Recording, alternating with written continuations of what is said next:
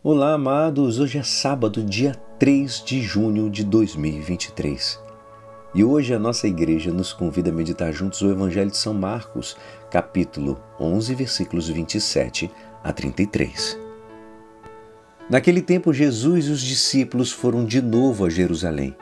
Enquanto Jesus estava andando no templo, os sumos sacerdotes, os mestres da lei e os anciãos aproximaram-se dele e perguntaram: Com que autoridade fazes essas coisas? Quem te deu autoridade para fazer isso? Jesus respondeu: Vou fazer-vos uma só pergunta. Se me responderdes, eu vos direi com que autoridade faço isso. O batismo de João vinha do céu ou dos homens? Respondei-me. Eles discutiam entre si. Se respondermos que vinha do céu, ele vai dizer: Por que não acreditastes em João?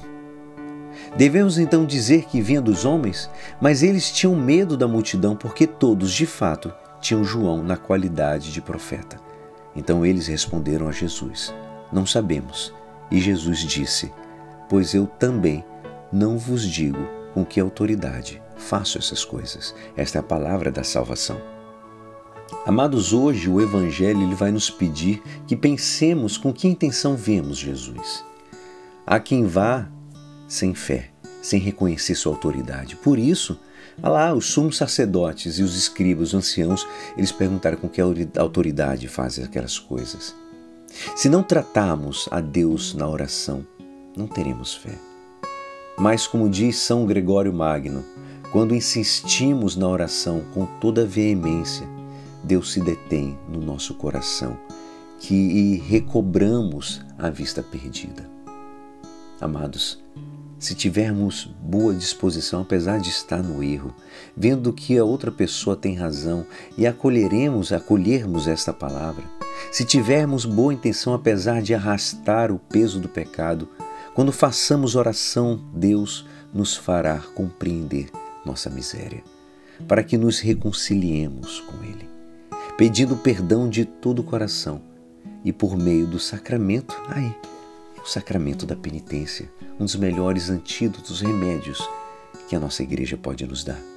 A fé e a oração vão juntas. O próprio Santo Agostinho dizia que se a falta, se, a, se faltar a fé, a oração é inútil.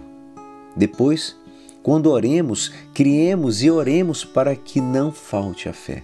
A fé produz a oração e a oração produz também a firmeza da fé. Ele dizia.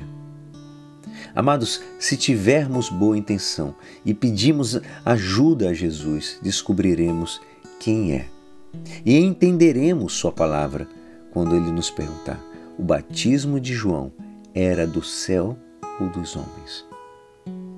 Pela fé sabemos que era do céu e que sua autoridade vem-lhe do seu Pai, que é Deus, e dele mesmo Jesus, porque é a segunda pessoa da Santíssima Trindade.